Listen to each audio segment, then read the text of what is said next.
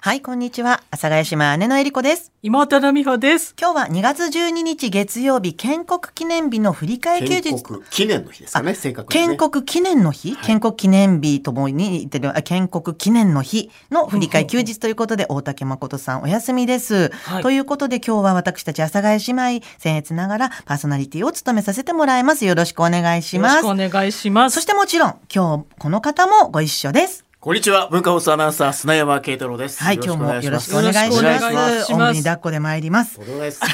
ます。森永卓郎さんと古谷恒平さんもお休みと。はい、はいということで、ちょっ今日お休みですとね、私たちも今日は、あのー、お歌も、ちょっとお休み取らせていただいちゃって、いろいろとそうねね急にもう歌、まあお話まあから森ね。永さんありきじゃないと歌わない。歌わなくそういうことではないんです。トリオもだうでももうすっトリオかなのりでもうね本当合そう唱団になっちゃいましたので、そうですえーねそうですよねまたね、はい、はいご一緒、来週以降ご一緒できればなと思ってます。はいはいはいはい。えええねみほさんき、えっ、と、今日は、先週は、えなす急に今日はでも今日は今日は急に先私週はねここのところずっとねなあのなんですかこういうねあのお休みの日に、うんあの急に私がもう本当に勝手に喋り出して、そうそうどうなっちゃうんだろうって、ね、で自滅するっていうことが多いから自滅してなか今った日は美穂さんお願いねって言ったのよねさっきねさっきそうよ聞いただけだ けどそうなんですそうでしょうだから今日今日ね、うんまあなんか朝ねほら11時ぐらいに阿佐ヶ谷を出てきましたけど、はいはいもう結構阿佐ヶ谷もこう結構賑わっててねみ駅前なんかねあそうねあお休みの日なのか、今日お休みですもんねあのーお休みですだからもうお昼前っていう感覚なのかね、でお子さん連れの方とかも結いら構した出わてたからねいいお天気だもの賑わっねてたわよねうんでほらあの増上寺のあたりも梅がねはい咲いてました咲いてましたよおたけさんもねもうねああのーおっしゃってたけどおっしゃってたけどねうんであの梅が咲き出すと花粉が飛ぶんだっていうことをねああらの天気予報なんかで言ってて、うんはあなんて思っちゃってああなんて思っ ちゃっ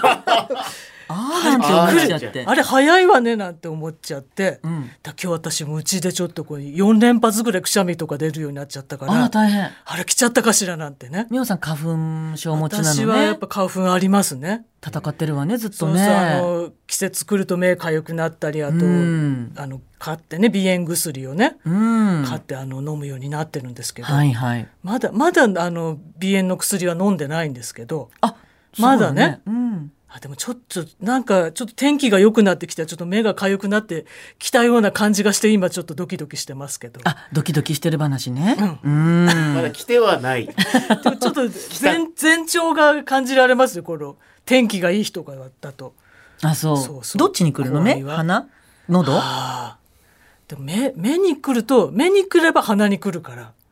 すごい名言みたいにおっしゃってるけ ど。目に来れば鼻に目来来ればる。鼻に来ますかそらうよね。でもお姉さんはほら花粉ないじゃない、うん今のところ花粉症じゃない感じするけど。すごくないだから私からしたらすごいあのもう強超人みたいな気持ちよお姉さん 見てたらあ花粉症になってない人は超人みたい超に人思えみるたわいけな全然平気そうな顔してるから 確かに多いからねうんん鼻も垂れずに、ああそうね、垂れてんなでもこの鼻のねあのービッグさで鼻が垂れるってのとすっごい大変だと思うの よ私鼻がいいいからね匂い鼻,、まあ、匂い鼻ともかに効く敏し、感だからねあと鼻の大きさも割とねちょっとやっぱお姉さん量も多いんです。鼻水は量多い。いや多い。いですだから、まあ、でもあんまりありがたいことに比較的風邪とかねあの鼻炎みたいなのにかからないできたから、あれだけど大竹さんみたいにほら鼻炎続きになってたら絶対にダーダーよね。大竹さんもあれはずっと鼻噛んでらしたけど、うん、あれ花粉だったのかもしれませんねえなんかあの感じは、ああのらダーダーであの水っぽい鼻を噛んでたの喋りながらツーってよくらそうね。そう出るって言ってたあれはなんか早めの何かあの花粉だったんじゃないかなと早めの花粉なんかほらき時期によってね飛ぶ花粉が違くて、あー私は反応しないけど大竹さん反応するみたいのがああそういうったんじゃないかなと思ってあるかもしれないわね。でも最近確かあの花粉の薬をお飲みになったと思うんですあよ、らね。したら比較的収まったのか花な。粉症だったんですよ花粉の疑いは非常に強いんじゃないか花粉だな。まああったでのにもそう炎症はね、やっぱりね、そうねお薬ってすごいわね。砂山さんは花粉は大丈夫ですか僕ねあなりそうだなっていうこうギリギリのところをここ10年ぐらいずっとさまよってギリるギリなんで、ね、気がするんですこ今年は今のところ前兆はないああらすごいですねよかったねねえ理由としてちょっと考えるちょっとなんかジンマシンがずっあらジンとマが3ヶ月、4ヶ月、こうなんか出たり、ー収まったり繰り返してて、はいあらあら私はあのこう、アレルギーの薬を合わせて飲むんですけど、はいはい。それが効いて花粉が出ないのかもしれないですおよーねあ。じゃあ結果的に。なんとなくお薬的なものがちょっと入ってる状態なんですねそうですねか体にね、ああ、それで出ないのかな。私もたまにあの、ジンマシン出る時あるんですけ出ど。ますかそうです。あの、でも、毎日は出ないですけどね。あの それであの、飲んだりとか。うんあのなま、町医者のさ、 あの、待合室にさ、いるよく通ってるさ、えあの人が必ずなんていうかその、そこのお医者さんの前にどうですかさ、って診断するみたいになるじゃない。あ、それはね、あれだね、多分ね、アレルギーよね、とかさ。うん病院行った方が病い院いにわよ病院み行たっいたな。方がいいわよね。来てる、あ、来てる、もう来てもう来てます、もう来てますっていうさそれは行った方がいいそれはもうね、やっぱ見てもらった方がいいみたいな人。そうもうですさね。自己判断する。診断する人ねそう。そうわ自分のほら経験値から言う、私もねそれなったんだけどあの人そうそう そう。そうやっぱ経験値をね教えないといけないですから。ね今週はまたバレンタインもありまして バレあバレンタインでね。そうよあそうだわ。ん今日ねほら今日お姉さんといただきましいたやよ。私たちというか、まあね、私がちょうえどえちょっと思いついてあれだったんですけども、ええあの、まあね、あの、巷ではチョコレートをね、あの、プレゼントしたりというのが割と慣習となっておりますけれども、うんうんまあ、ちょっとねチョコもいろいろな方が持ってこられるんじゃないかななんて思って、うんうんうんで、まあ、ちょっとチョコ色のね鮎の甘露煮 を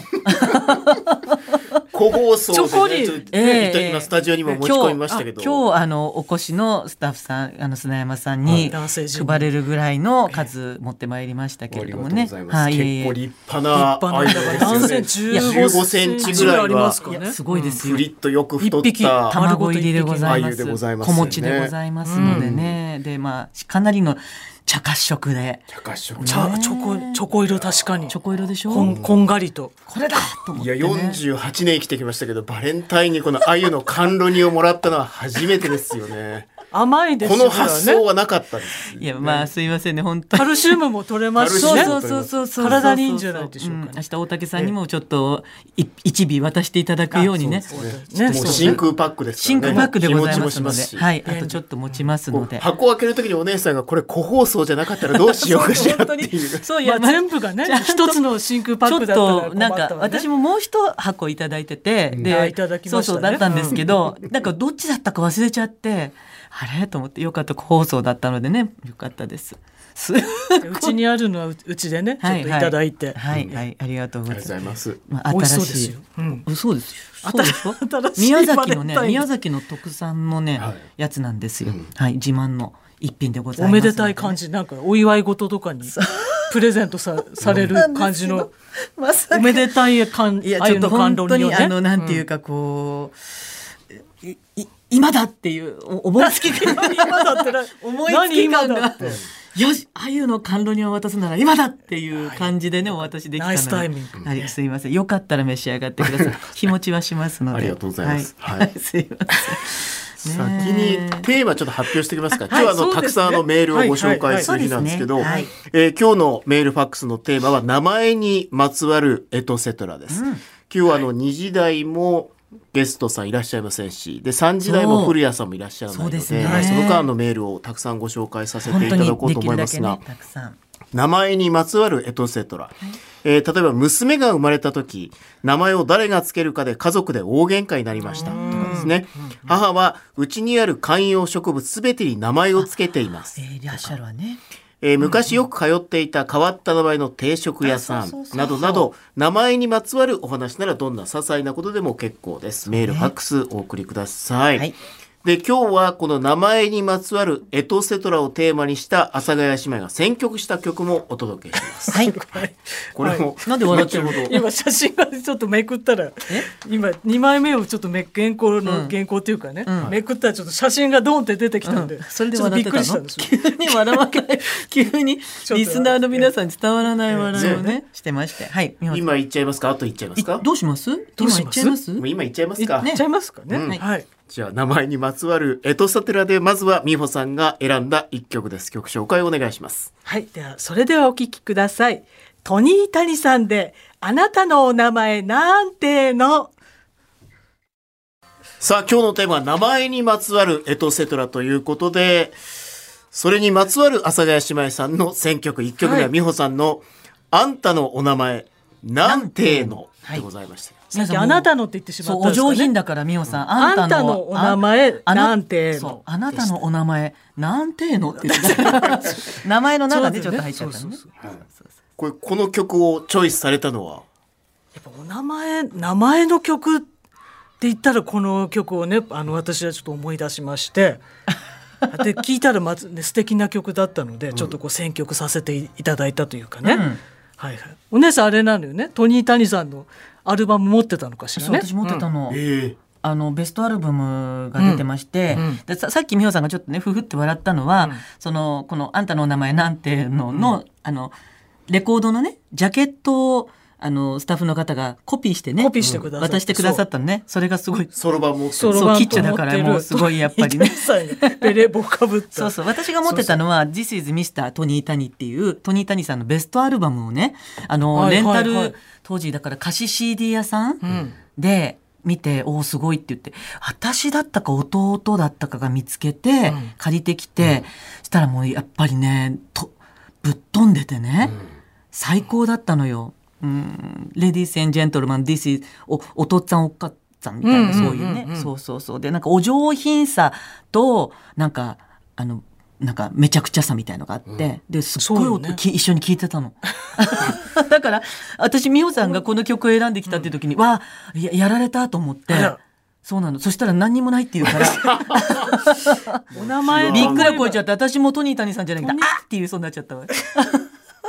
まあそんな僕はね今48で、はいそんなお姉さんと年は離れてないですけど、あ兄弟揃ってこの曲聴くっていうのそんなにだなってかなかいやあの渋い兄弟ですよねそう年代的にはねそうですうねん、なんかねすごいカラフルなこういうちょっとこうポップなこういうポップよねポップそうそなうアルバムのジャケットだったりして黄色とそ赤うとそういろんなカラえフルなね、私たちが子供の時に出てらしたあ全然もっと前だとそれ思うなんで知ったのかしらねじゃあお姉さんだからその曲が曲聴いて好きになってなのかしらそうそうそうそうそうそうそうそうあのーだとにかく、うんあの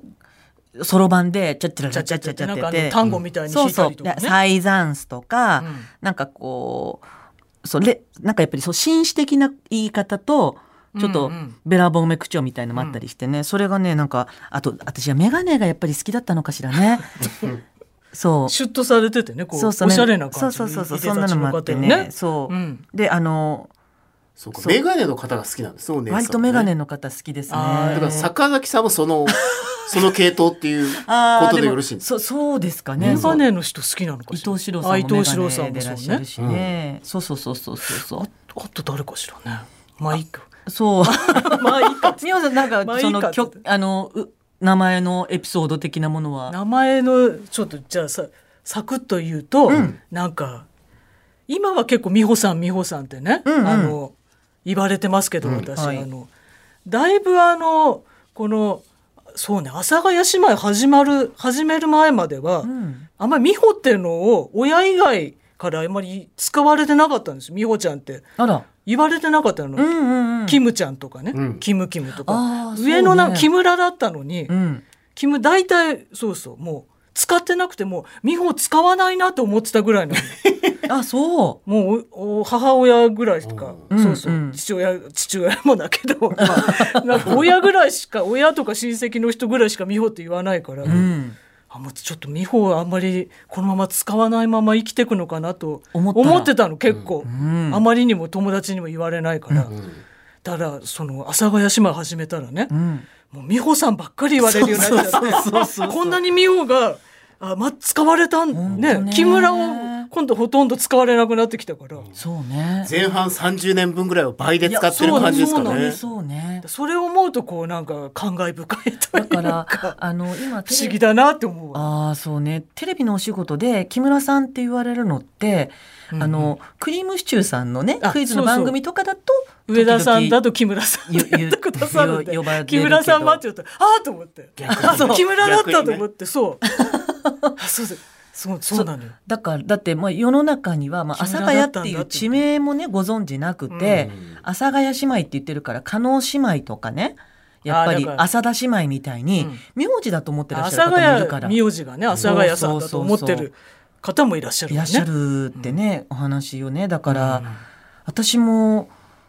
私は私でお姉さんって呼ばれることが多いから、そうねもうそうお姉さんって呼ばれ私がお姉さんって呼ぶかそうでらすよお姉さん美穂さんって呼ばれ方ですよそうでえすね割りとこさんもあんまり使われなくなってきたそのうかしらうそうでえっとね、えー千鳥のノブさん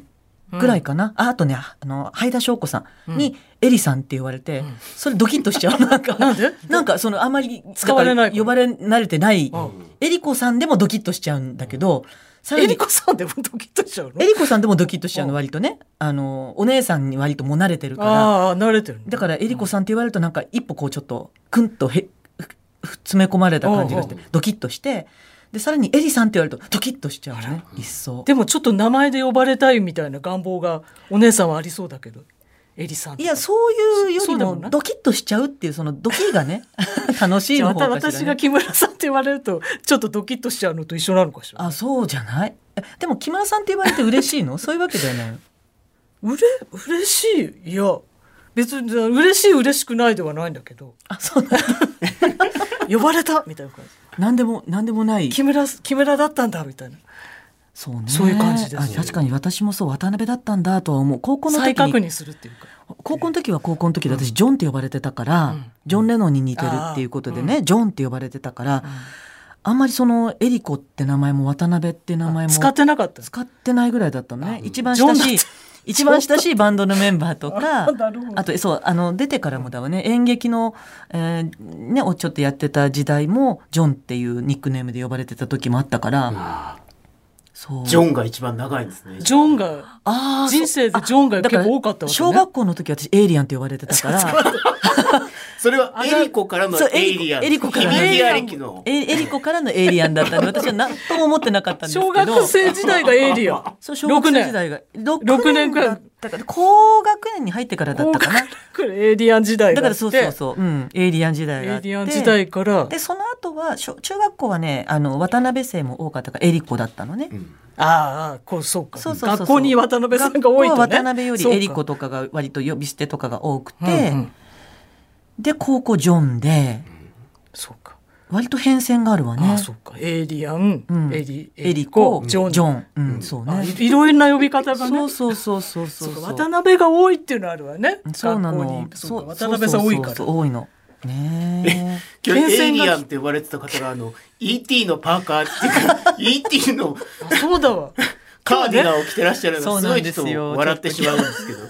パッと見わからないそうつあの緑のおしゃれなねそうそうですそうねそうカカーーデディィガガンンと着いてうるのかねちょっと上着と言いますかちょっとタグがね外にパッとついてるんでこれその外側の襟口に あ袖口についてるタグを見てスタッフさんが「あれえ ET っていうのはこれは?」って言われてそね、うそれこれ気になりますよねそうそう ET っていう急になんかどこだけ ET なんですよう袖のねそうそうであの裏面にねそうものすごいなんでこれか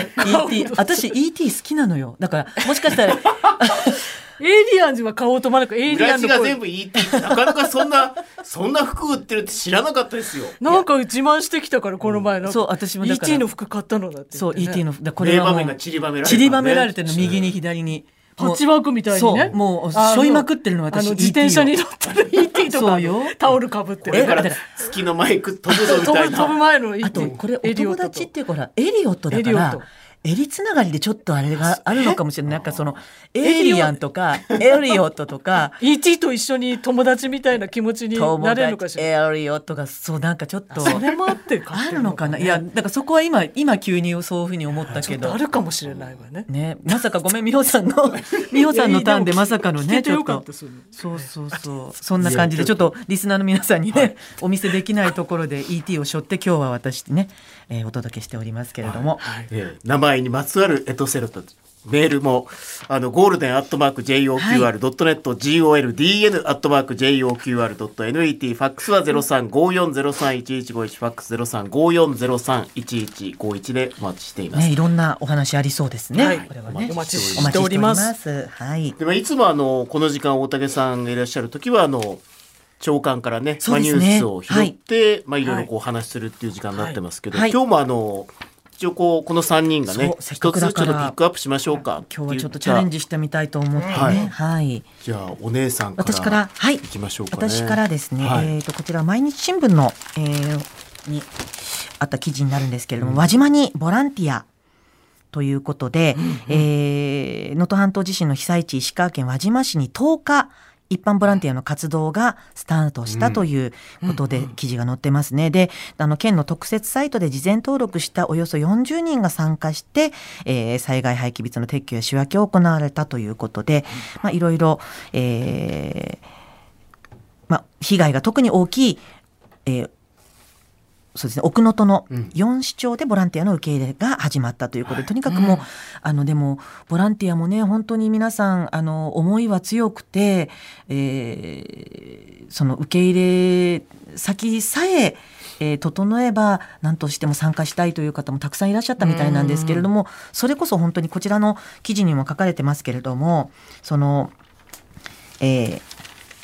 ボランティアの事前登録うんおよそ2万3000人に上り、えー県外の在住の方8割近いんだけれども被災地が道路事情が悪い上断水トイレも不自由なエリアが多く宿泊が困難ということで、まあ、とにかく、えーまずは、えー数十人程度1日あたりの受け入れ数十人程度で輪島の方では40人ということで、えーお帰りにならなきゃいけないんでしすかよもねあ。の金沢にまあベースを置いて、はいまあ、日帰りで行って帰ってくる分、まあ、現地での作業時間もどうしても少なくなってしまうってことなんですあよーね。そうそうですよね。あるからね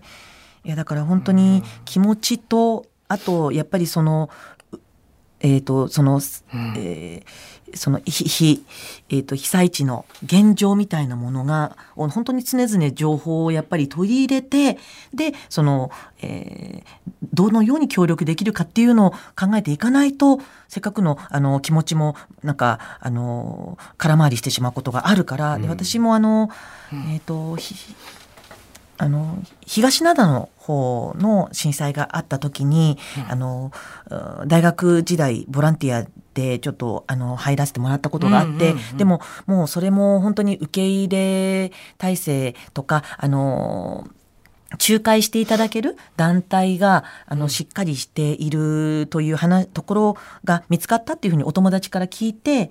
で、えっ、と、1ヶ月から1ヶ月半以上先だったかしらね、やっぱりね。で、行ったんだけど、えっ、と、校庭に、そちらの受け入れ体、受け入れの団体さんが、あの、キャンプとかを通じて、あの、お子さんとかに教育をね、えーされてるっていうような団体さんだったのもあって、で、学校、東灘小学校というところに伺ったんですけど、うんうん校庭に、えー、とテントを張ってでそこで私たちはあの宿泊して、で、あのお手伝いさせてもらってたのね、だ けど、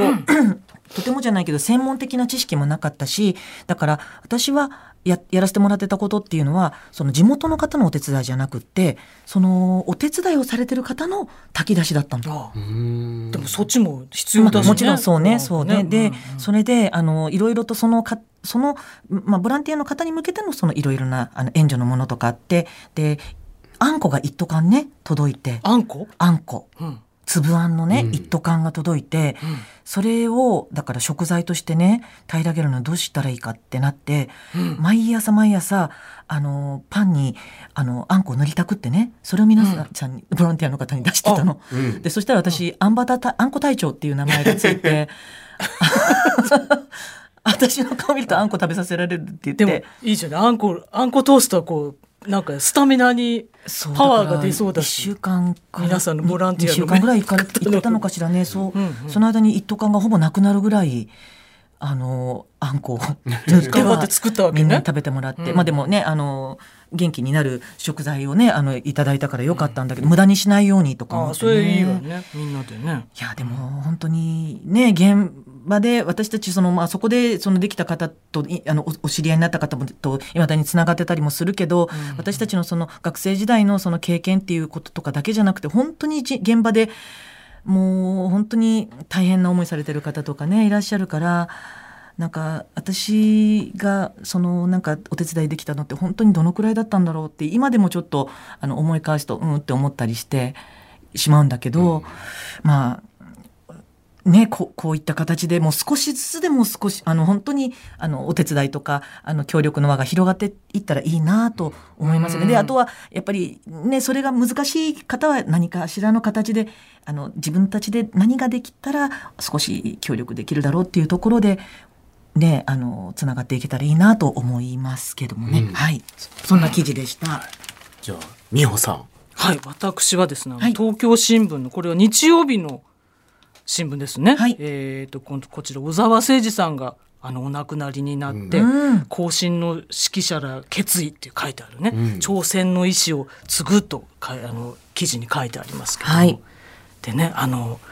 本当に世界的な小沢さんね指揮者でしたけど、ねえ私もそうねね生ではちょっと拝見したことがなかったんですけどテレビとかでねすごく見せていただいてこう感動のね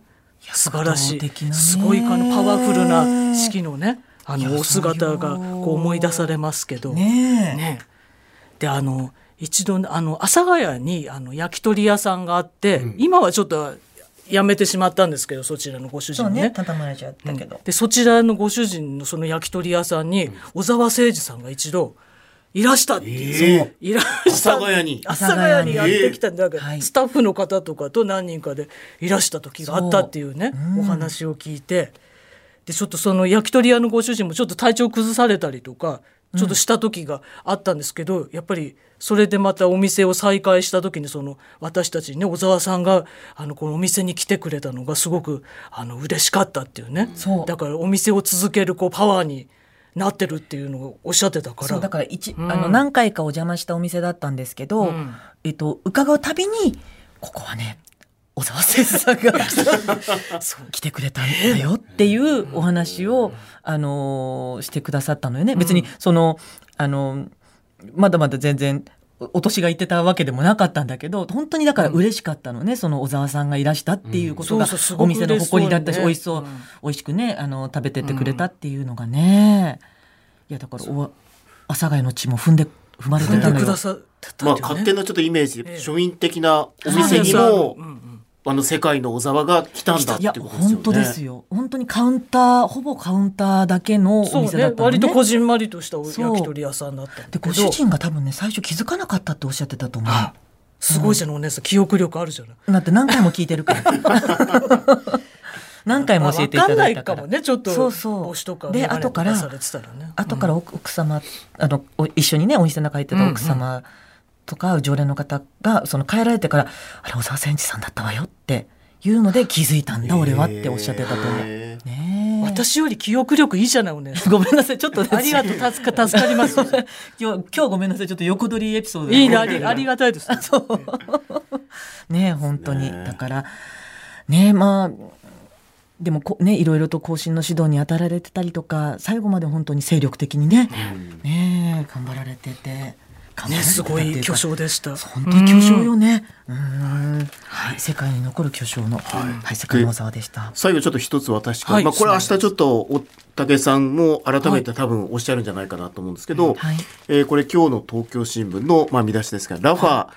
侵攻を明言と、イスラエル首相、避難場所は提供と、えーパレスチナ自治区ガザに地上侵攻するイスラエルのネタニヤフ首相が11日放映のアメリカ ABC テレビのインタビューで、イスラエル軍が準備を進めるガザ最南部ラファへの地上侵攻をめぐり、我々は実施すると改めて明言したと。えー国連によると、ラファには多数の避難民を含むおよそ150万人がいます。欧米アラブ諸国から懸念が広がる中、国際社会の意向に耳を貸さないイスラエルの姿勢が重ねて鮮明となったとあります。まあ、ガザ地区の中ではもいこう、ガザ市っていうのがこう北の方にえーあってこう、まあ、南の方に逃げてくださいとはいいうふうに言って、そしたらもう手を出しませんからみたいな